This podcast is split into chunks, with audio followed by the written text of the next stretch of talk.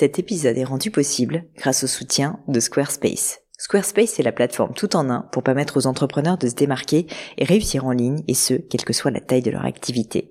Pourquoi est-ce que j'ai choisi Squarespace comme sponsor du podcast? D'abord parce que je sais qu'ici vous êtes très nombreux à entreprendre, avoir un podcast ou un projet qui nécessite d'être valorisé sur un site web.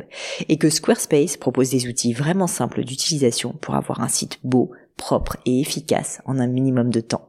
Quelques exemples de fonctionnalités, des templates de sites web personnalisables et adaptatifs pour créer des sites beaux et design en un temps record, l'outil email, le nerf de la guerre pour développer votre activité et communiquer avec vos clients, ou encore leur outil SEO intégré pour émerger sur Google sans être un produit métier. Alors si vous voulez donner à votre business toutes les chances de se développer, je ne peux que vous recommander d'aller sur le site squarespace.com. En plus, Squarespace vous offre moins 10% sur votre première commande de site web ou de domaine avec le code Pauline. N'hésitez pas et rendez-vous sur squarespace.com, code Pauline.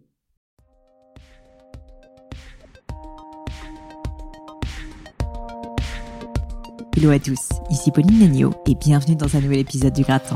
Qu'est-ce que le gratin, vous allez me dire? Eh bien, ce sont des conversations avec des personnalités qui sont parmi les meilleures au monde dans leur domaine, que ce soit en pâtisserie, en karaté, neurosciences, management, cyclisme, running. Je reçois aussi des CEO de boîtes du CAC 40 ou des fondateurs de start-up. Et au final, j'interviewe des personnalités qui ont un parcours exceptionnel pour comprendre leur cheminement et ce qui a fait la différence pour eux. Mon but, c'est de vous aider via ces mentors virtuels dans votre développement personnel et professionnel à devenir la meilleure version de vous-même. Aujourd'hui, j'ai le plaisir d'accueillir sur le gratin Héloïse Pariset. Héloïse qui est actuellement chercheuse dans le domaine du cancer. Vous pourrez la retrouver tout simplement sur LinkedIn via le nom Héloïse Pariset. N'hésitez pas d'ailleurs à lui faire un petit coucou, je suis sûre que ça lui fera très plaisir et elle a accepté de faire cette interview à distance. Donc encore une fois, je voulais la remercier. Héloïse fait partie de ces quelques personnes qui grandissent avec une véritable passion. Quelle chance Dès son plus jeune âge, elle se passionne pour la science et plus particulièrement pour la biologie. Très tôt, ce qui l'intéresse, c'est la recherche, l'idée d'avoir un impact, de pouvoir, via son travail, via son intelligence, aider des milliers, voire des millions de personnes à vivre mieux. Héloïse quitte donc son Alsace natale pour des études dans une école d'ingénieur, puis se spécialise en biotechnologie, puis en génie médical. Alors ne me demandez pas ce que ça veut dire concrètement, j'en sais fichtre rien, mais c'est quand même, je trouve, pas mal la classe. Après ça, Héloïse ne perd pas son temps et devient chercheuse au commissariat à l'énergie atomique en France. Elle y travaille en particulier sur une technologie permettant de dépister précocement certains types de cancers. La mission qui la fait vibrer, celle qui la porte et lui donne envie de se battre pour la science. Depuis quelques années, Héloïse s'est envolée vers la NASA aux États-Unis. Elle y travaille sur l'impact des rayons cosmiques sur l'organisme des astronautes en mission de longue durée. Ce que j'ai trouvé d'absolument fascinant avec Héloïse, c'est que sous ses airs de jeune fille sage, Héloïse ne veut pas rester à sa place. Elle est investie d'une vraie mission, utiliser la science au service de l'humanité. Une mission bien plus grande qu'elle, que vous, que moi, et qui la porte et lui fait faire des choses extraordinaires. Un bel exemple pour toutes celles et ceux qui ont parfois la crainte de montrer trop d'ambition. Mais je ne vous en dis pas plus et laisse place à ma conversation avec Héloïse Pariset. Salut Héloïse et bienvenue sur le gratin. Bonjour Pauline, merci de m'avoir invitée. Écoute, je suis ravie. En plus, tu es en Californie. On a 9 heures de décalage horaire. Je fais pas souvent des, interviews comme ça avec des personnes de l'autre côté du monde. Donc, ça me fait particulièrement plaisir. Et je te remercie d'avoir accepté de prendre un petit peu de temps sur ton samedi pour euh, répondre à toutes mes questions. Euh, pour commencer, en fait, je, voulais euh, simplement en fait euh, commencer par le début, si ça te va, et parler un petit peu de ton enfance et, notamment de ce qui t'a ce qui t'a donné vraiment l'envie de te passionner pour la science et en particulier pour la biologie. J'ai lu pas mal de choses dessus, mais mine de rien, on va en parler après. les femmes sont pas très représentées dans le monde de la science, et donc je trouvais que c'était vraiment intéressant de commencer par là, de commencer en fait par cette flamme. Où est-ce qu'elle est, voilà, où est-ce qu'elle est apparue? Comment est-ce que ça s'est passé? C'est vrai, et a priori, il n'y avait rien qui me prédestinait à une carrière de scientifique. Euh, je viens d'une famille plutôt euh, d'artistes. Donc, dans mon entourage, euh, il y avait des peintres, des sculpteurs, des, gens qui faisaient du théâtre, des profs. J'avais personne dans mon entourage qui était vraiment dans le monde des sciences. Mais hum, j'appréciais les sciences à l'école. En fait, j'appréciais un peu toutes les matières. On peut dire que je travaillais assez dur. J'étais plutôt du, style bon élève. C'est ça, j'étais plutôt du style bon élève à essayer de faire plaisir à, tous La La première de classe que personne euh, ne supporte, c'est ça C'est ça.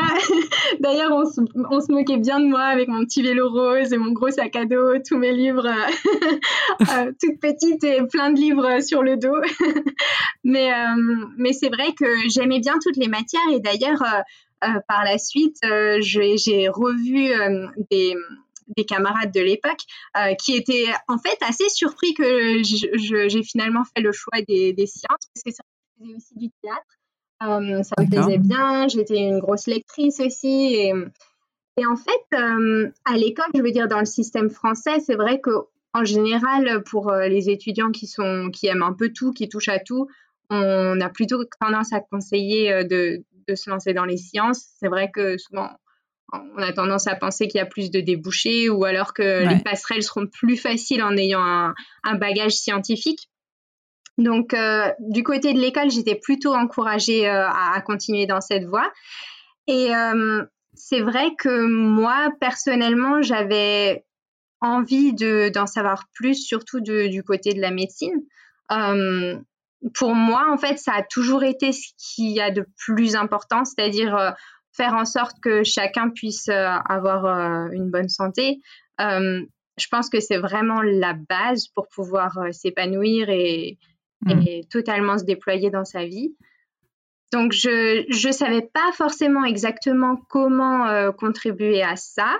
au départ, j'avais pensé à des études de médecine et c'est vrai que j'ai eu un peu peur de, de la compétition qu'il peut, avoir, euh, peut y avoir dans, ce, dans ces études-là.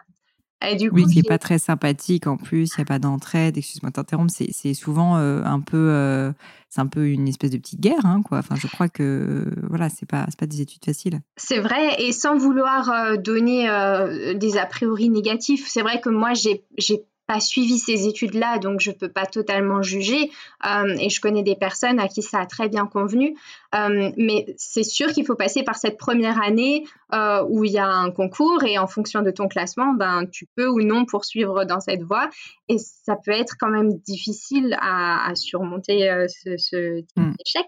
Donc, et, et, et, donc, voilà, j'ai exploré un peu toutes les options c'est vrai que j'avais pas du tout un parcours tout tracé en pensant ok je vais je vais être chercheuse c'est ça que je veux faire. J'avais même pas vraiment d'idée de ce que c'était être chercheur.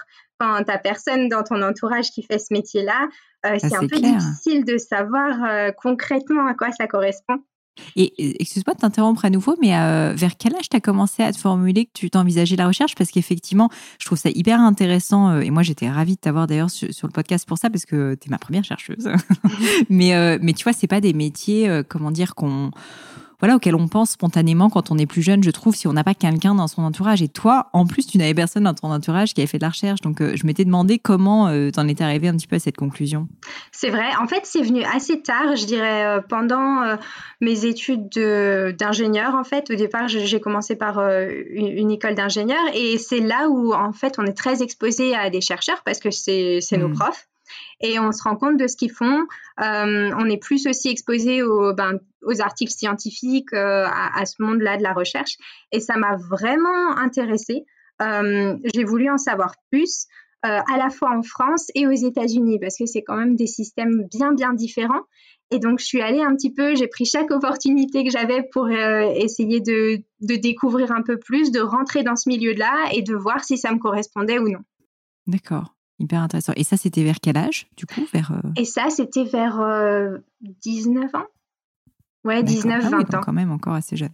Et donc, tu décides, si je me trompe pas, hein, j'ai fait mes recherches, mais euh, je peux me tromper, bien sûr, de te spécialiser assez tôt donc dans l'impact des radiations cosmiques sur le cancer, si je me trompe pas. Oui, alors ça, c'est un sujet sur lequel j'ai commencé à me pencher il y a deux ans environ, un an et demi. D'accord.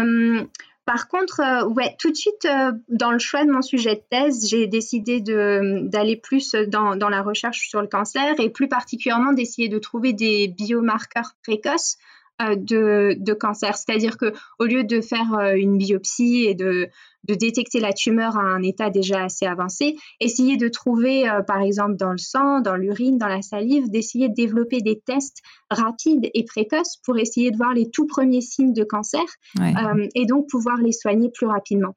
Et donc ça, c'était un diagnostic hyper avancé, ouais. Exactement, hyper avancé.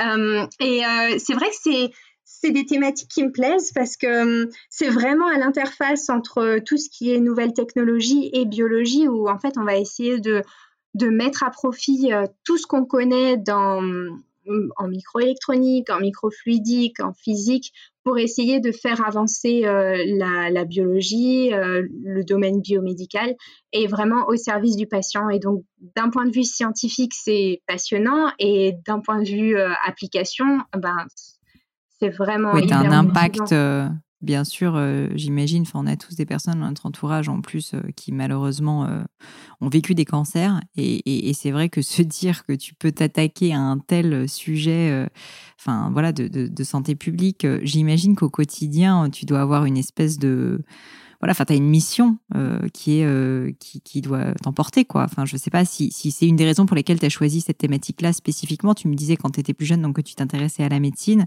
Mais, mais, euh, mais voilà, qu'est-ce qui a fait que tu t'es penché spécifiquement et, sur le, le, choix, en fait, de, de l'étude du cancer? C'est ça, je pense que comme tu dis, on a malheureusement tous dans notre entourage des personnes qui souffrent. Et ben moi, quand j'étais petite, en fait, je passais beaucoup, beaucoup de temps chez mes grands-parents. Euh, parce que j'étais un petit peu un accident. Ma maman m'a eu à 21 ans. Du coup, ben, mes grands-parents, c'était un peu ma deuxième famille. Euh, et mon grand-père, euh, ben, quand j'étais petite, souffrait d'un cancer du côlon. Mmh. et c'est c'est fort en fait de se dire que ben ce que je fais aujourd'hui, peut-être que ça, pourra éviter à de, les enfants du futur de voir leur grand-père souffrir et essayer de, de, faire en sorte que les cancers qui sont incurables aujourd'hui puissent le devenir, euh, puissent euh, être soignés, être détectés euh, prématurément dans le futur. Et donc, c'est vrai que la médecine, c'est quelque chose qui évolue d'un côté tellement rapidement et d'un autre côté, il faut vraiment des, des milliers de chercheurs dans le monde entier pour euh, réussir à développer vraiment un traitement efficace et, un diagnostic euh, plus, plus performant. Je vais, te poser une question qui est certainement très stupide, mais qui m'intéresse énormément. Donc, je, m'excuse par avance. En fait, j'ai entendu dire par des personnes qui sont euh, scientifiques, et moi je ne le suis pas du tout, que euh, le milieu médical, la biologie, en fait, c'est euh, l'une des choses les plus compliquées. Et qu'en fait, paradoxalement, on est très avancé sur, bah, tu vois, des, je sais pas, des nanotechnologies, enfin, plein de technologies, on va dire, plus mécaniques mais que sur tout ce qui est biologique, en fait, euh, on est encore, euh, même si on, est très bon, et je veux pas du tout que tu prennes mal, hein, mais je veux dire, euh, il y a encore énormément à faire et que c'est vraiment le plus compliqué. Je sais pas si ce que je te dis résonne en toi ou si en fait tu vas me dire c'est absurde, mais je trouvais que c'était très intéressant justement de se dire que finalement le, médical ou la biologie est un milieu scientifique sur lequel il y a encore énormément, énormément à faire. Alors non seulement avec un impact, mais en plus de façon générale avec probablement des découvertes encore à venir euh, colossal, quoi. Ah oui, mais je suis entièrement d'accord. Euh, la biologie, euh, le, tout, tout, ce qui est organisme vivant est extrêmement complexe et c'est des choses qu'on n'a pas créées. Donc, c'est un domaine où on essaye hmm. de comprendre, mais on essaye d'apprendre, de, de, trouver des mécanismes, de trouver une logique. Et en fait, contrairement aux technologies, c'est pas quelque chose qu'on crée et qu'on décide de A à Z c'est quelque chose qui nous a été donné. Euh, c'est le fruit de l'évolution euh, et une évolution euh, sur des millénaires. Et maintenant, on essaye un petit peu de, ben, de décortiquer tout ça et à notre échelle de pouvoir essayer de, voilà, de, de, faire sens à tout ça. Et en fait, c'est vrai que par exemple, le cerveau, on essaye de reproduire les mécanismes du cerveau pour faire des, des super, des supercomputers ultra performants. Euh, mais on en est, je pense que le fonctionnement du cerveau, on en est peut-être à 1% de la compréhension qu'on pourra en avoir euh, dans, dans des centaines d'années.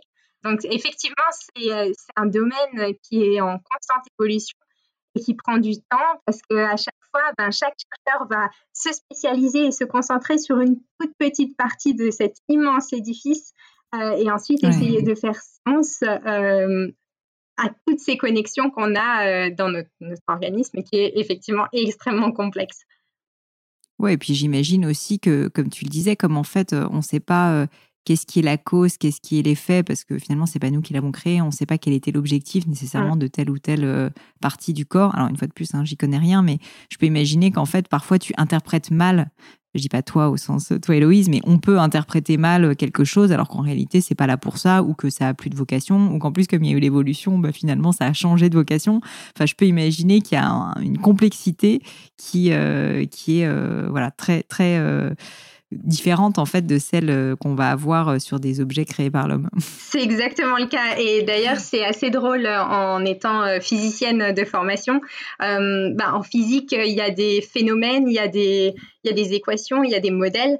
Et tu fais une expérience et tu vas avoir un résultat qui rentre exactement dans ton modèle. Ou alors, si ce résultat ne correspond pas, ça veut dire hmm. qu'il faut que tu remodélises. Et une fois que tu as compris le mécanisme, ça s'applique universellement. Euh, alors qu'en biologie, euh, tu fais euh, la même expérience deux fois, tu vas avoir des résultats complètement différents. À chaque fois, tu peux donner une autre interprétation et le même résultat peut être interprété de mille et une façons.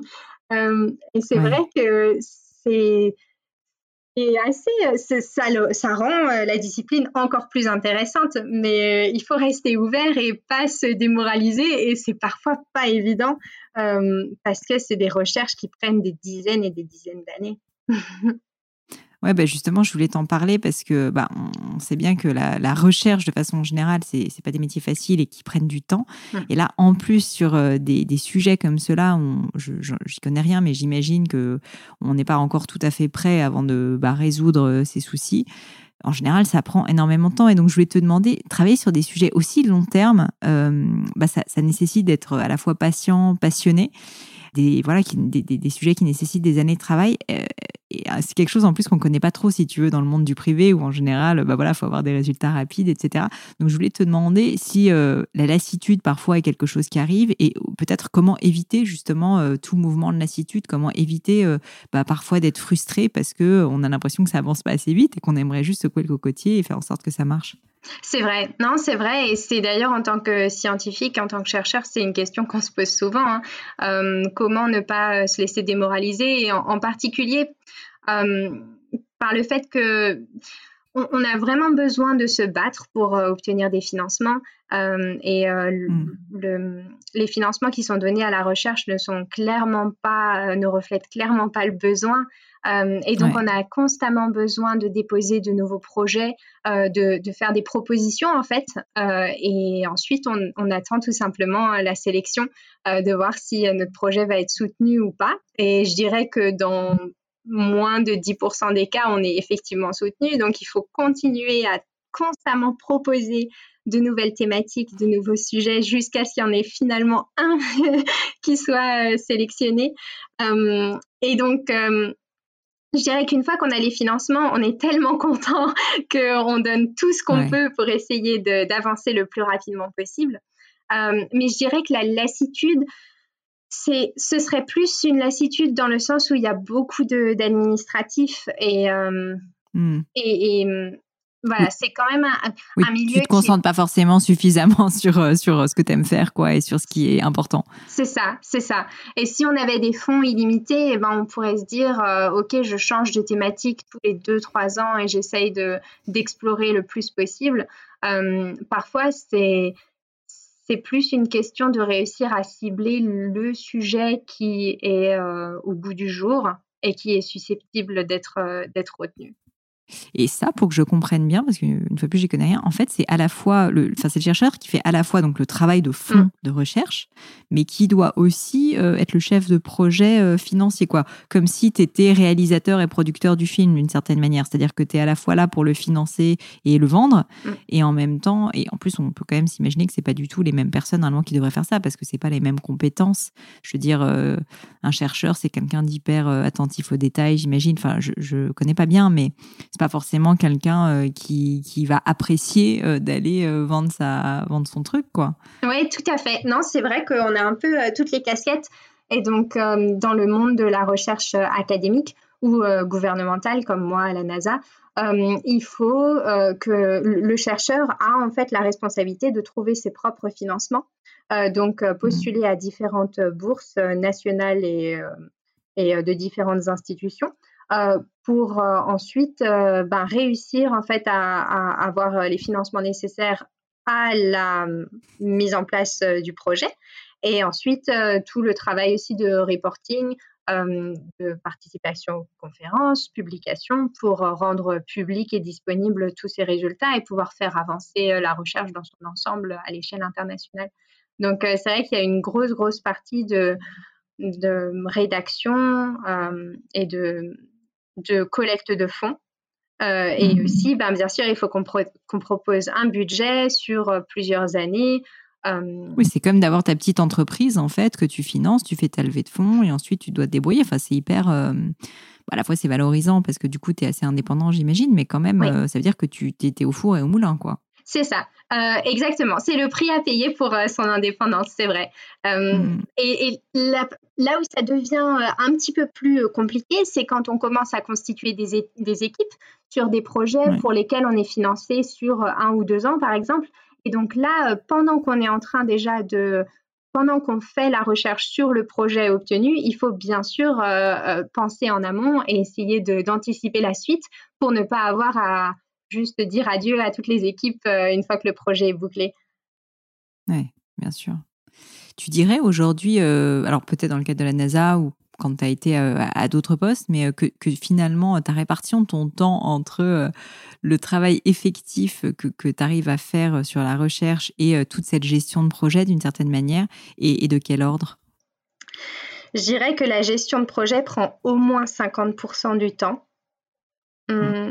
Et euh, alors ensuite, ça dépend. Euh, là, on a d'autres personnes qui euh, nous ont rejoints dans l'équipe à la NASA. Donc maintenant, on peut consacrer encore plus de, je peux consacrer encore plus de temps à, à, la gestion de projet parce que je sais qu'il y a d'autres personnes qui sont là pour effectivement mettre les mains dans le cambouis et être au labo, sortir les résultats. D'accord. Mhm. Mhm. Donc ça dépend aussi beaucoup de la taille des équipes. Bien sûr, bien sûr. Euh, je passe un peu du coq à l'âne, mais euh, j'avais lu une phrase quelque part que je crois est de toi et qui m'a pas mal marqué. Et je vais me dire si c'est effectivement de toi. Tu, disais quelque chose comme un jour un professeur à la fac m'a dit, vous savez Héloïse, il faut savoir rester à sa place. Et moi j'avais qu'une envie, c'était de me barrer. Aujourd'hui je suis très contente de ne pas être restée à ma place et je vous encourage à faire de même. Et je, alors déjà je ne sais pas si cette phrase est effectivement de toi. Si, c'est effectivement de moi, oui. c'est vrai. Génial. Et euh, est-ce que tu peux me raconter du coup les circonstances euh, de cet échange et comment euh, bah justement t'es pas resté à ta place entre donc cette petite fille sur son vélo rose qui faisait bien ses devoirs et qui avait l'air justement peut-être tu vois de suivre le destin tout tracé qui, qui était fait pour elle et puis ce coup de gueule à ton prof ce qui est quand même pour une bonne élève une sacrée tu vois un sacré risque. Oui, alors pour être totalement honnête, euh, quand il m'a sorti ça, je n'ai rien dit. D'accord, tu te l'as dit dans ta tête. Très bien. Euh, mais oui, les circonstances, c'était euh, pendant mes premières années à la fac en Alsace, donc la, fac locale de ma région. Je, en fait, j'avais une petite graine qui a été déposée dans ma tête. j'avais pris connaissance d'une école d'ingénieurs à, Paris qui s'appelle le SPCI, l'École supérieure de mhm. physique et de chimie industrielle, euh, et qui est euh, une école euh, assez particulière parce que c'est extrêmement pluridisciplinaire. Donc en fait, contrairement au, parcours classique scientifique, on n'a pas à choisir entre physique, chimie, biologie, mais on a plutôt une formation vraiment de, de, corrélation entre toutes les disciplines pour essayer de voir si on peut aller un peu plus loin en ayant une vue globale euh, à travers toutes les disciplines. Et donc, euh, c'est vrai que c'était un petit peu euh, l'école de mes rêves à ce moment-là. il y a eu plusieurs prix Nobel qui sont sortis de, cette école. ah et, et, moi, déjà, rien que Paris, j'y étais encore jamais allée. c'est vrai qu'avec avec mes parents, on, on, voyageait vraiment pas beaucoup. Donc, ça me semblait. Oui, parce que ce qu'on n'a pas dit, c'est que tu étais en Alsace, c'est ça, quand tu étais plus petite? C'est ça, oui, c'est ça. Je, je, je, suis alsacienne. Et donc, euh, pour moi, c'était un grand pas. C'était quelque chose que je ne pensais pas forcément réalisable, mais en tout cas, j'avais envie de me donner les moyens d'essayer au moins et de ne pas regretter d'avoir tenté.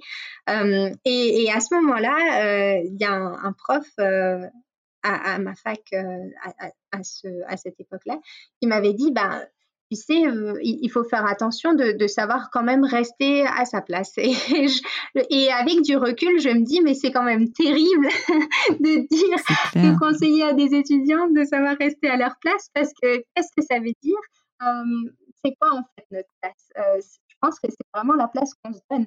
Et je ne vois pas pourquoi on se restreindrait soi-même à tenter des, à tenter des choses si on s'en. Enfin, ce serait dommage de regretter de ne jamais avoir tenté, je pense. Mmh Et euh, tu as des exemples peut-être de choses justement où tu as tenté, où tu n'es pas resté à ta place et où tu t'es euh, bah, sorti de ta zone de confort, quoi? Peut-être euh, en allant aux États-Unis, je ne sais pas. Oui, tout à fait. Mmh, oui, il y a eu plusieurs exemples comme ça, de choses que je ne pensais pas réalisables, où je pensais clairement que j'allais me planter. Euh, mais malgré tout, ben, j'ai quand, même, euh, j'ai quand même essayé et au final, ça, ça, a fonctionné. Et donc, la première chose, c'était d'aller passer ces entretiens à Paris, euh, d'aller dans une école où j'avais jamais mis les pieds, alors mmh. que la plupart des étudiants s'étaient préparés pour ça pendant des années et des années. et donc, aller passer les entretiens, avoir la bonne nouvelle d'être prise, et alors là, je m'y attendais carrément pas du tout.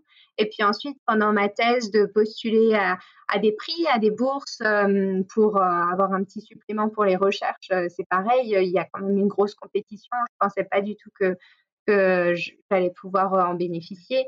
et puis venir aux États-Unis, c'est vrai que postuler pour un post-doctorat à la NASA, ça non plus, je ne pensais pas que ça allait marcher, mais comme dit, c'est vrai qu'il faut toujours tenter. Alors, bien sûr, il y a aussi beaucoup d'échecs. Hein, des bourses de recherche que j'ai déposées et que je n'ai pas obtenues, il y en a des dizaines.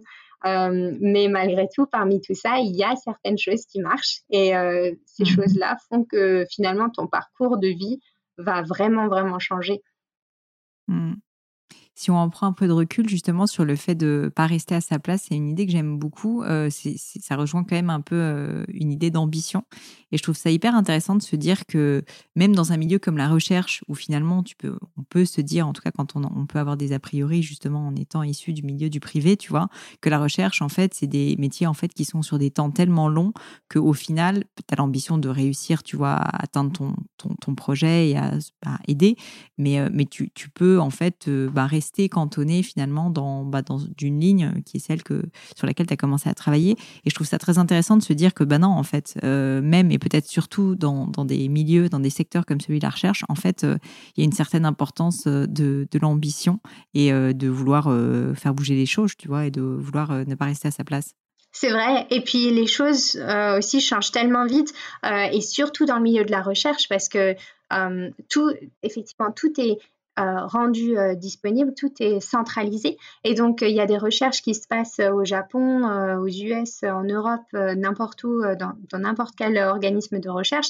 Chaque jour, il y a de nouvelles découvertes. Et donc, en tant que chercheur, il faut bien sûr se mettre au goût du jour et se dire, OK, donc maintenant, à, cette heure actuelle-là, ce qu'on est capable de faire, comment je peux essayer d'aller un peu plus loin et d'essayer d'encore améliorer les choses. mais il faut suivre ce rythme-là euh, qui est en fait très très rapide. Alors même si ça ne veut pas dire que chaque jour il y a une nouvelle découverte qui va effectivement changer la vie des patients, et euh, c'est cet objectif-là qu'on a tous, mais malgré tout, petit à petit, brique par brique, on arrive à, aller un petit peu plus loin. Et donc, euh, en tant que chercheur, il faut vraiment bien, bien identifier quelle est la prochaine étape. Hmm.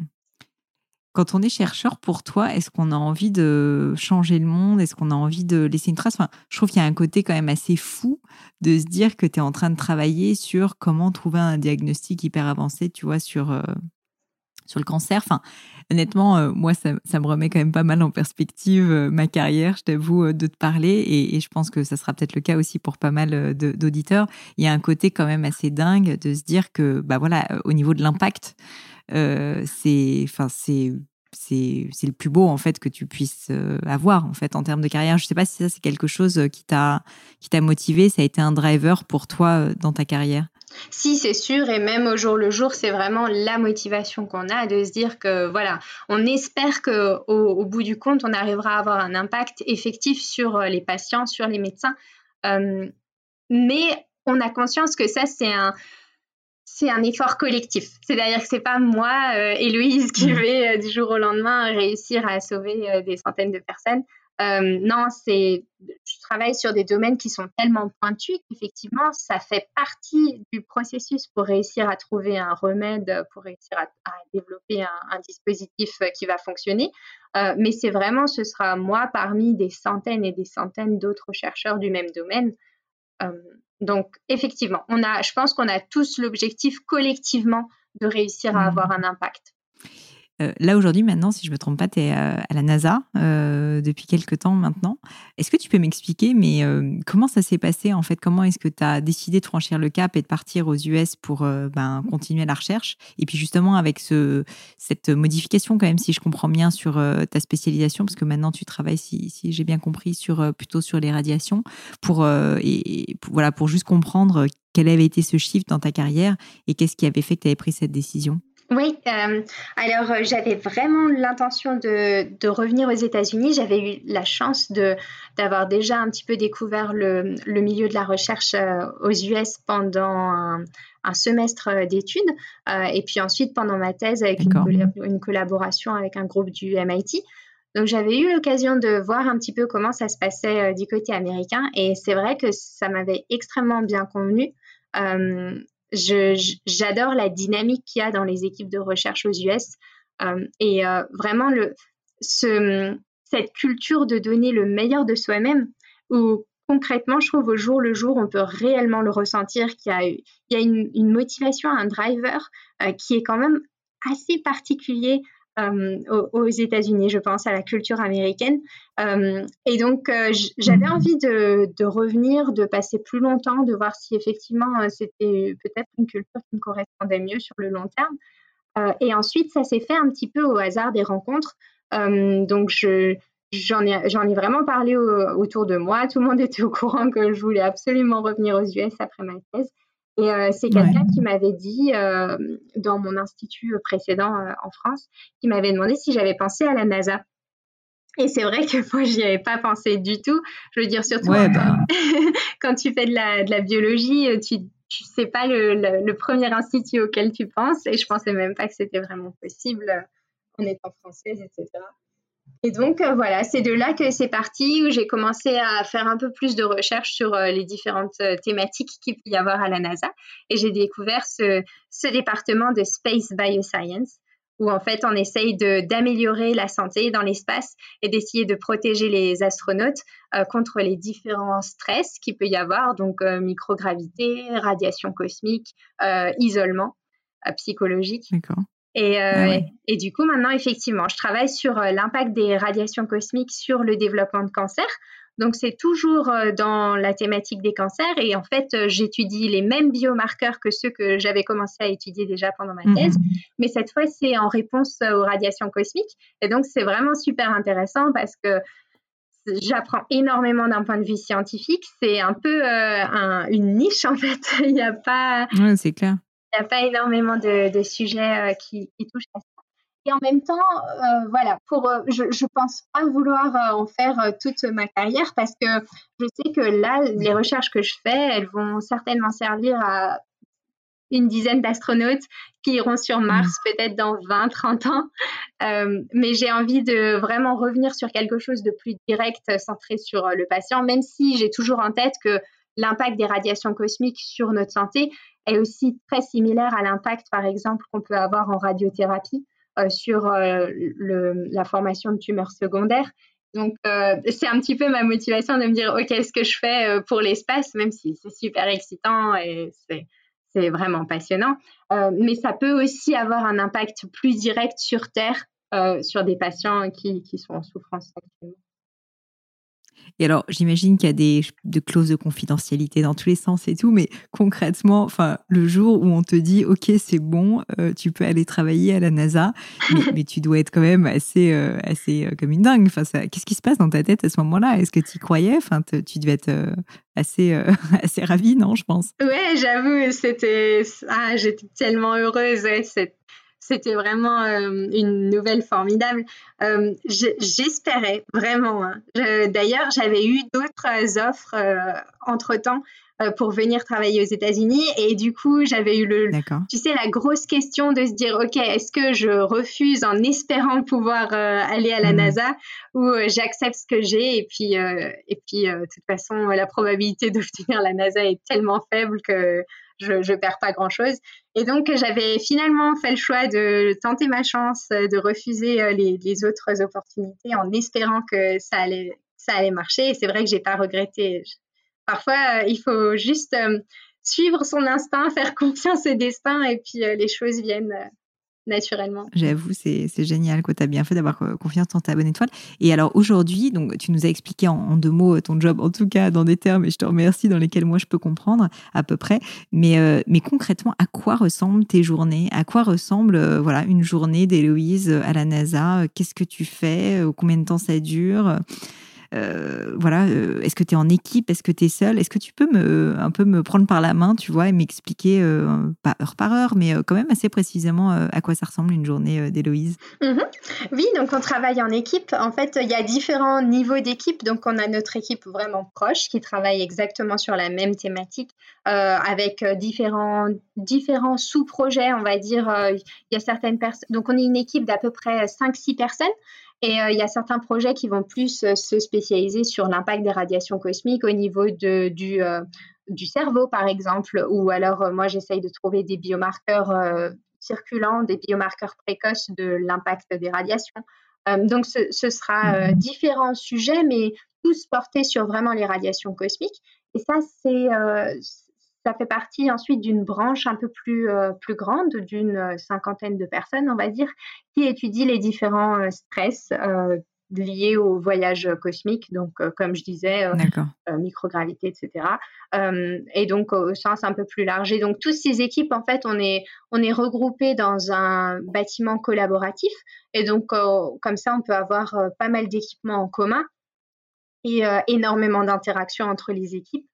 Euh, et donc concrètement, en fait, nos journées, euh, c'est finalement quand même plutôt euh, au bureau à ben, écrire de nouveaux projets, faire des propositions, construire des, budgets pour essayer d'avoir d'autres financements pour les projets du futur, et puis aussi analyser toutes les données qu'on peut collecter pour essayer de, comprendre, parce que maintenant, on a des, des, technologies et des instruments qui sont tellement sophistiqués qu'en quelques minutes, on peut collecter euh, des, milliers de data.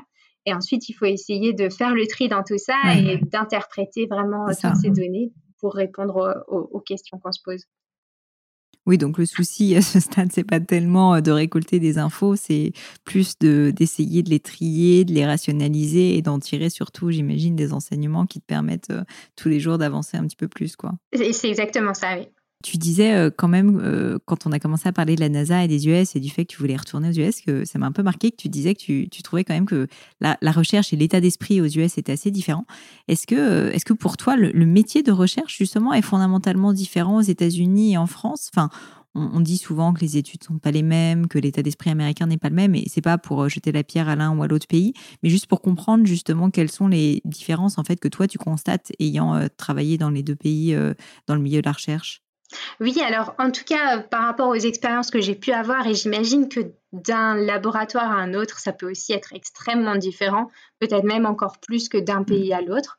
Mais en tout cas, dans les laboratoires où j'ai pu euh, avoir accès, euh, j'ai eu l'impression que c'est vrai qu'aux États-Unis, déjà, d'un point de vue juste de l'éducation, en fait, euh, les études pour, avoir un doctorat, ça, ça, prend en général beaucoup plus longtemps.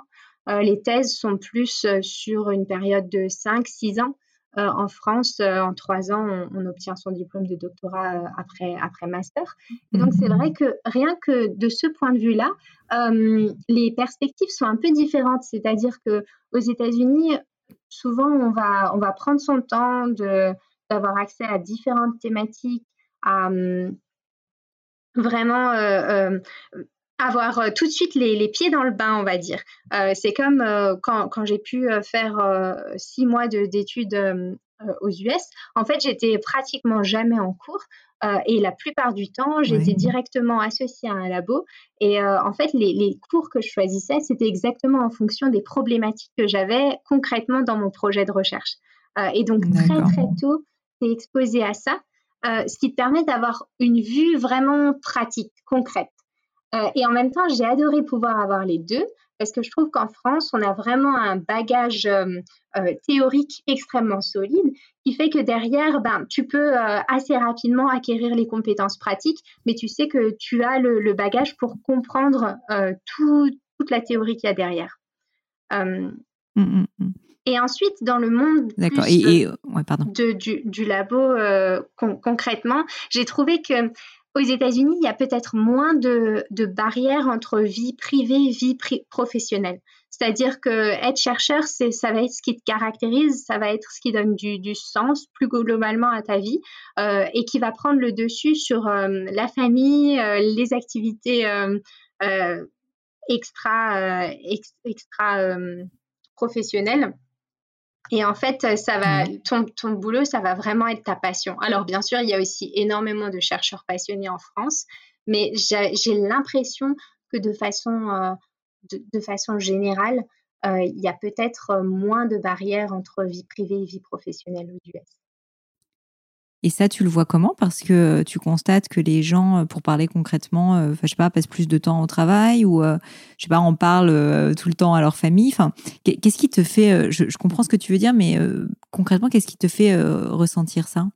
Oui, par exemple, il y a hum, on passe la plupart de nos week-ends aussi au labo. Enfin, je veux dire, s'il y a un besoin, euh, mmh. si euh, notre euh, expérience, etc., est en cours et que ben, il faut venir le samedi, etc., ça va ça va poser aucun problème et on sait qu'on va pouvoir facilement trouver du soutien, de l'aide dans les équipes parce que ça semble juste naturel en fait. Et c'est aussi dans, mmh dans le, les passions de tous les jours. Donc, euh, on va passer énormément de temps en conférence, euh, dans des, euh, dans des foires scientifiques. Ça, va être, tout va tourner autour finalement de cette passion. Après, ça peut aussi être dû au fait qu'on est à la NASA et qu'en général, la plupart des chercheurs à la NASA sont des passionnés de d'astrologie, d'espace et de tout ce qui tourne autour.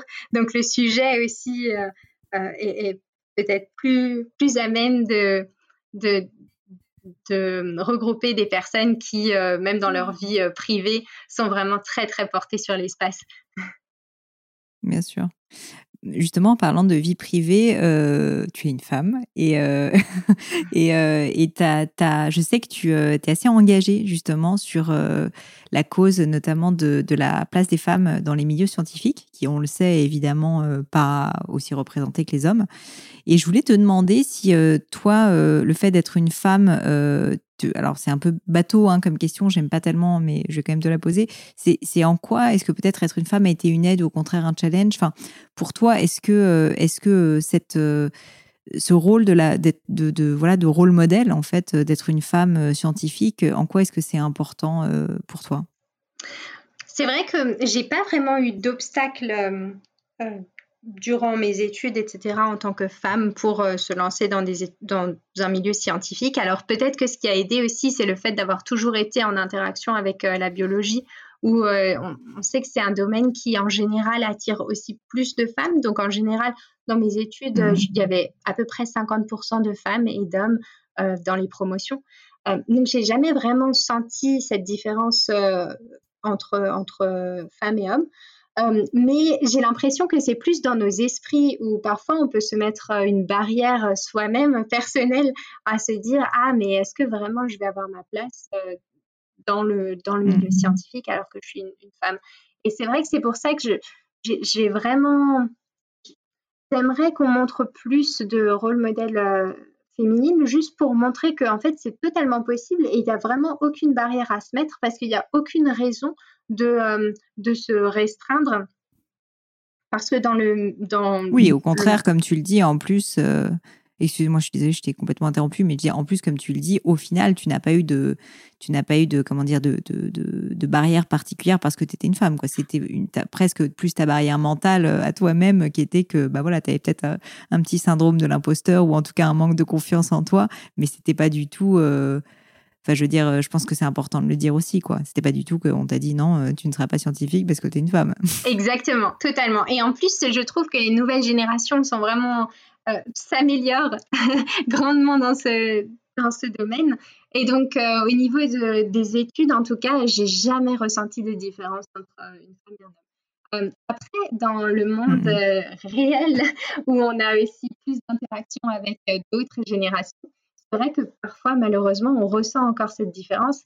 Et, euh, je dirais que faut continuer à se battre. Et j'ai l'espoir que dans quelques années, tout ça, ça va changer. Et effectivement, euh, ce qu'on peut ressentir euh, dans, les nouvelles générations va, continuer à, aller dans le bon sens. mais c'est vrai que parfois, ça reste encore difficile. tout simplement pour donner un exemple, c'est vrai que en conférence, etc. Parfois, on peut avoir des comportements qui sont tout à fait inacceptables, hum, juste parce que, euh, voilà, juste en étant une femme, alors que c'est, hum, c'est, c'est, c'est regrettable. Mais je, je pense, j'ai bon espoir pour les générations à venir que ce, ce, ce mmh. comportement change. Et quand tu as pu être confronté à ce genre de comportement, peut-être pour donner un conseil aussi à des personnes euh, qui pourraient être soumises à ça, parce que finalement c'est dans le milieu de la recherche, mais ça peut être euh, aussi sincèrement dans n'importe quel euh, autre secteur. Tu, comment tu réagis en fait Pour toi, quels sont des, voilà, des conseils peut-être que tu pourrais donner Comment faire justement pour imposer sa place? Enfin, pas l'imposer de manière forcée, mais je veux dire ne pas se laisser faire et, et justement montrer en fait qu'on est exactement là où on devrait être.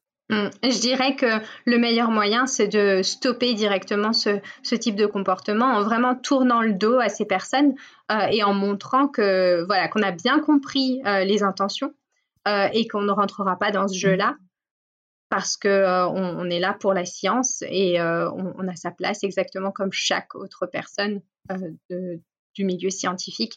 Donc je dirais surtout garder sa confiance en soi et montrer que c'est pas quelque chose qu'on accepte et se tourner vers les personnes mmh. bienveillantes. Oui, bien sûr. Ça, c'est sûr que s'entourer des bonnes personnes, c'est toujours euh, assez crucial. Oui, effectivement. Euh, Héloïse, pour, euh, pour, pour terminer à chaque fois la conversation, en fait, je, je, pose des questions un petit peu plus personnelles, un peu moins sur le parcours, si ça te va. Question que je, je pose souvent, c'est est-ce que tu as vécu un moment difficile, un moment de doute, un échec? Et surtout, quel enseignement tu en as tiré dont tu pourrais nous parler? Oui, alors, il y, a, eu beaucoup d'échecs, je dirais, liés à ce milieu de la recherche. Donc, quand on passe des semaines à travailler sur un projet qui nous tient à cœur, ou un projet auquel on croit et qui n'est finalement pas retenu, pas financé, c'est vrai que c'est quelque chose qui peut, qui peut mettre un peu des doutes sur le sens de ce qu'on fait. Euh, les enseignements qu'on peut, peut en retirer, c'est le fait que euh, voilà, c'est un échec, c'est effectivement plusieurs semaines de travail, mais à relativiser sur euh, toute une carrière et que on peut toujours améliorer. C'est-à-dire que effectivement, si ça n'a pas été retenu, c'est sans doute qu'il y a encore beaucoup, beaucoup de travail à faire et, et de, de remise en question. Et, effectivement, c'est vrai que d'un autre côté, on, peut l'accepter ou non, c'est-à-dire que c'est un petit peu les règles du jeu et après, euh, c'est à soi-même d'évaluer si on hmm. continue à jouer dans ce jeu-là ou si finalement c'est trop difficile et on décide d'arrêter. C'est vrai que parfois, moi, je me pose la question de si euh, je continuerai à faire de la recherche euh, toute ma vie ou alors en tout cas de la recherche académique mais il y a tellement, il y a tellement de possibilités que je dirais, il faut pas non plus euh, se, se forcer à continuer à s'acharner euh, à, à, jouer euh, un jeu qui nous convient pas forcément. Et, et c'est bien de rester ouvert à aussi un petit peu d'autres, d'autres opportunités. C'est-à-dire qu'il y a par exemple de la recherche qui est faite dans le monde privé, industriel, et qui peut être aussi extrêmement intéressante, où du coup il y aura pas forcément cette question de, de recherche de financement euh, constante. Oui, bien sûr. Et donc, c'est une bonne expérience à avoir. Et en même temps, ça ne veut pas dire que on va s'enterrer là-dedans tout, tout, au long de sa carrière. Mmh. Oui, bien sûr rien n'est complètement, tu vois, irrévocable et on peut changer. Et, j'imagine que quand tu vis des, des non, ça doit être hyper dur si tu as bossé des semaines sur un projet. Mais comme tu le dis, si je comprends bien très justement, c'est que bah, déjà, il y a non seulement la sphère du privé qui potentiellement pourrait être une option un jour, mais en plus, tu peux quand même bah, retravailler, faire pivoter peut-être un petit peu ton, ta recherche pour que la prochaine fois, en fait, ça soit pris. Donc, en fait, ne pas aussi se dire bah, c'est définitif, en tout cas ce sujet, je vais jamais pouvoir l'aborder, quoi. Essayer de contourner finalement le, le non. Oui, tout à fait. Mmh. Une autre question que je voulais te poser, c'est s'il y avait quelque chose à refaire dans ta carrière jusqu'à présent, alors qu'elle n'est pas encore terminée du tout, mais malgré tout, s'il y avait quelque chose à refaire, qu'est-ce que tu penses que tu referais différemment? Mmh. Je pense que, alors, c'est pas forcément exactement ce qu'on la première chose à laquelle on penserait dans une carrière, mais je dirais que un, regret que je pourrais avoir, c'est de ne pas avoir été suffisamment ouverte sur, euh, tout ce qu'il y a euh, autour, en fait. Euh, c'est-à-dire que j'ai toujours été extrêmement investie dans chaque étape de mes études et de ma carrière. Donc, euh, je, donne vraiment tout à l'instant précis et à, mes études du moment. Euh, mais en fait, c'est aussi super, super important de rester ouvert aux autres domaines. C'est-à-dire que, par exemple, moi, en venant d'une famille d'artistes, peut-être que j'ai un peu le regret et maintenant j'essaye d'y revenir, mais tu vois, d'avoir laissé de côté cet aspect-là euh, parce que c'était totalement mhm. décorrélé de ce que je faisais euh, voilà, de, mes études de scientifique et je voyais pas vraiment forcément l'intérêt ou le besoin de continuer à, à garder ce lien-là. Alors que finalement, c'est ce qui te permet de garder un équilibre et même de te donner des, de l'inspiration qui sortent un petit peu du cadre. Et aujourd'hui, justement, tu t'es remis à t'intéresser à tout ce qui est artistique, peut-être du théâtre, tu me parlais de théâtre ou, ou des, enfin, je sais pas, des, des peut-être de l'art pictural plutôt. Ouais, exactement. C'est-à-dire que c'est vraiment mes bouffées d'oxygène d'aller euh, d'aller dans, dans, les musées, etc. Et, et de, de voir des choses complètement différentes et aussi de participer à des événements où tu vas être en contact avec euh, avec euh, des personnes qui sont qui, qui, en fait exercent des professions complètement différentes où tu n'as jamais eu vraiment mmh. d'interaction euh, par le passé et où en fait tu peux faire plein plein de liens entre les challenges et, et euh, les, les, leçons de vie euh, qui, auxquelles ces personnes-là ont pu aboutir. Et puis toi, dans, dans, tes, dans tes problématiques personnelles, comment, comment tu peux faire le lien, comment tu peux faire la transition? C'est clair tout à fait raison. Et je pense que ça s'applique énormément au monde privé aussi, euh, où euh, finalement, tu vois, entre euh, quelqu'un qui travaille uniquement au marketing, euh, s'il ne fait dans une boîte de luxe, je sais pas, et qui ensuite euh, bah, ne fait que des rencontres en fait avec des personnes de ce type, bah, va avoir une vision euh, qui est assez étriquée finalement de, son propre métier et de sa carrière, alors qu'il y a des passerelles en fait qui peuvent se faire avec des milieux artistiques, avec des milieux scientifiques, qui sont hyper riches et qui, je trouve, permettent de, énormément s'enrichir tant au niveau perso que pro, quoi. Ouais, totalement, et ça te permet aussi de relativiser un petit peu les difficultés que tu peux avoir avoir dans ton métier. C'est clair. sont minimes. Puis surtout, ce qui, ce qui est drôle, euh, je trouve, c'est que bien souvent, on, en fait, on se rend compte que les difficultés qu'on a spécifiques à son métier, en fait, sont pas si uniques que ça. Mm-hmm. Et que même si, euh, tu vois, ne pas réussir à arriver à son objectif, euh, toi, ton objectif, par exemple, c'est, c'est, quelque chose de très scientifique. Bon, moi, je vais pas avoir la même problématique, mais au final, on a tous un peu les mêmes raisonnements et les mêmes problèmes malgré tout. Et donc, je trouve que le fait de les partager, c'est quand même assez soulageant. C'est vrai. Je voulais te demander aussi euh, si tu avais euh, une maxime ou des mots de sagesse euh, que tu aimerais nous partager, une phrase peut-être qui te tient particulièrement à cœur, une citation ou, juste en fait une réflexion que tu aimerais nous partager? oui, ça peut peut-être paraître étonnant de, venant d'une scientifique, mais c'est vrai que moi je pense souvent à ma bonne étoile. et c'est quelque chose que j'ai gardé depuis toute petite en fait, où où je me disais, voilà, euh, je suis, je suis pas. ma naissance était peut-être un accident. euh, j'ai peut-être. Euh, je connais pas euh, mon père. je je suis pas forcément arrivée dans, dans la famille qui m'attendait le plus. Mais hmm. en, contrepartie, en fait, je pensais toujours un petit peu à, une sorte de bonne étoile qui, qui en fait m'avait fait arriver là et qui en fait, c'est un petit peu comme, tu vois, un regard bienveillant qu'on peut imaginer sur soi-même, de se dire, ben, ok, même si je tente des choses un peu folles, même si j'essaye de sortir de ma place, en fait, il n'y a rien vraiment qui, puisse m'arriver. Il n'y a, pas vraiment de risque. enfin, je peux prendre les risques parce que dans le pire des cas, il n'y a rien de terrible qui peut m'arriver. Et, c'est le fait de se porter même un peu sur soi-même, un regard bienveillant et de confiance en soi, de se dire, voilà, ben, juste essaye, tente les choses. et puis, dans tous les cas, ça va bien se passer. C'est clair.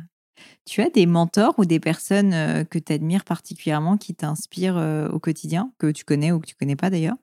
Ouais, dans mon quotidien, je dirais qu'à chaque fois, dans, dans, toutes les équipes, tu sais, il y a un petit peu tout le monde autour de toi qui peut vraiment t'apporter quelque chose et où tu peux essayer de, de, de, tirer un peu le meilleur de chacun. Moi, en ce moment, par exemple, à la NASA, euh, j'ai des personnes qui sont extrêmement passionnées euh, et euh, extrêmement dynamiques aussi, et, où je j'essaye un petit peu finalement d'imiter, tu sais, comme je peux, de prendre le meilleur pour voilà, pour essayer d'être plus efficace. Et je pense que c'est un peu comme ça tout au long de sa vie. On fait des rencontres où chaque personne a un peu un point fort qu'on admire et on peut essayer de, de, prendre un petit peu le meilleur de tout ça pour, pour avancer de façon plus efficace. Tu aurais un exemple peut-être de, de, quelque chose, enfin, voilà, quelque chose que tu as remarqué, euh, sans citer de nom bien sûr, mais quelque chose que tu as remarqué qui, qui t'a bluffé et où tu t'es dit, mais en fait c'est fou, il faut que j'arrive à faire la même chose? Ouais, ben, euh, euh, par exemple, une personne avec qui je travaille vraiment au quotidien, hein, qui est absolument formidable dans le sens où dès qu'il y a quelque chose d'inattendu, quelque chose qui semblerait un petit peu vraiment une grosse difficulté, ben, cette personne va dire, ouais, mais ça va être simple. Euh, allez, on prend, euh, on, commence, on, prend les choses à bras le corps et euh, c'est facile à apprendre, c'est facile à surmonter, vraiment dans le, dans le sens de se dire, il n'y a, y a, rien qui est impossible. Ok, on, va juste prendre étape par étape et, et, ça va marcher. Et effectivement, à la fin, on y, on y arrive. ouais, c'est ça qui est dingue. Euh, Héloïse, ma dernière question, c'est toujours la même, euh, parce que moi, je suis une littéraire de formation. Et euh, la question, c'est est-ce que tu as un livre ou des livres que tu recommandes particulièrement ou qui t'ont euh, particulièrement marqué dans ta vie? Et si oui, est-ce que tu peux m'en parler, s'il te plaît? Oui, je dirais que c'est une lecture récente. Ça a été la biographie de Tara Westover. le livre est intitulé Educated et c'est l'histoire de cette euh, jeune fille qui a maintenant euh, autour de 30 ans, je dirais, euh, et qui est née dans une famille de mormons, donc des, des, mormons vraiment, vraiment fondamentalistes religieux. et en fait, elle est née dans cette famille où ben, on applique la Bible vraiment au sens strict. Son père est adepte du survivalisme, donc tu, tu vois l'approche. Je vois pas bien ce que c'est. Euh, c'est-à-dire euh, à, l'approche euh, du, du, nouveau millénaire, par exemple, son père est persuadé que tout va s'effondrer, donc il ah faut faire des réserves alimentaires pour, pour les dix prochaines années. ils n'ont pas accès, ils prennent pas accès à l'électricité locale. Ils, ils, produisent toute leur énergie eux-mêmes avec des panneaux solaires, etc. donc, c'est vraiment essayer de ne pas avoir de lien avec euh, la civilisation pour être euh, indépendant au maximum. Euh, et donc, ils ne croient pas au, système éducatif. Tara, elle est née sans carnet de santé, sans acte de naissance, etc. Donc, d'un point de vue de la société, elle n'existe pas. Et en fait, tu vois qu'elle a une volonté de malade euh, elle étudie par, elle-même, en fait, à la maison pendant le peu de temps libre qu'elle a, quand elle n'a pas besoin d'aider son père euh, à travailler euh, dans, la maison, dans le jardin, etc. Elle étudie pour pouvoir rentrer au collège local. Et en fait, tu suis un peu son histoire et elle a été, elle a vraiment eu un parcours assez incroyable. Elle a même fini à Cambridge au fur et à mesure de, toutes ces aventures. Et en fait, ce qui est super intéressant dans ce livre, c'est que tu te rends compte de sa prise de conscience, dans le sens où ben, quand elle est petite, euh, ce qu'elle connaît, euh, c'est uniquement euh, sa famille et, et ses différentes valeurs qui viennent directement de la Bible et où en fait il n'y a pas vraiment de remise en question.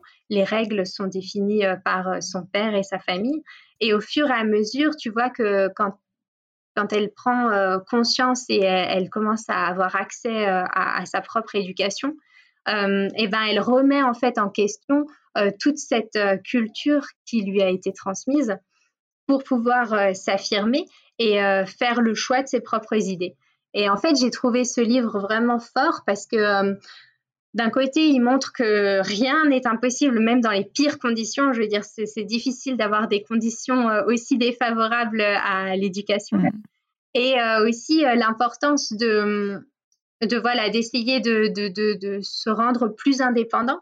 Et euh, en fait, plus tu acquiers de, connaissances et d'ouverture d'esprit, et plus en fait tu as la possibilité de faire des choix qui te ressemblent et qui sont vraiment, vraiment plus personnels. Hyper, hyper intéressant. Franchement, tu en parles très, très bien et je t'avoue que ça me donne très envie de le lire et de le découvrir. Je connaissais pas du tout, mais euh, je vais mettre tout ça en tout cas dans, dans les notes euh, de l'épisode. Et Louise, merci mille fois pour ton temps. Merci euh, d'avoir accepté ce rendez-vous. Si on te cherche sur le monde merveilleux du web, si, si jamais on souhaite voilà, te contacter, te suivre, est-ce qu'il y a un moyen de le faire et à privilégier? Oui, ben, via LinkedIn, je pense que c'est le plus simple. Je suis en général assez réactive. Génial. Héloïse, merci pour ton temps. Je te souhaite euh, une excellente journée, du coup. Et puis, euh, je te dis certainement à bientôt. Merci beaucoup, Pauline. Bonne journée.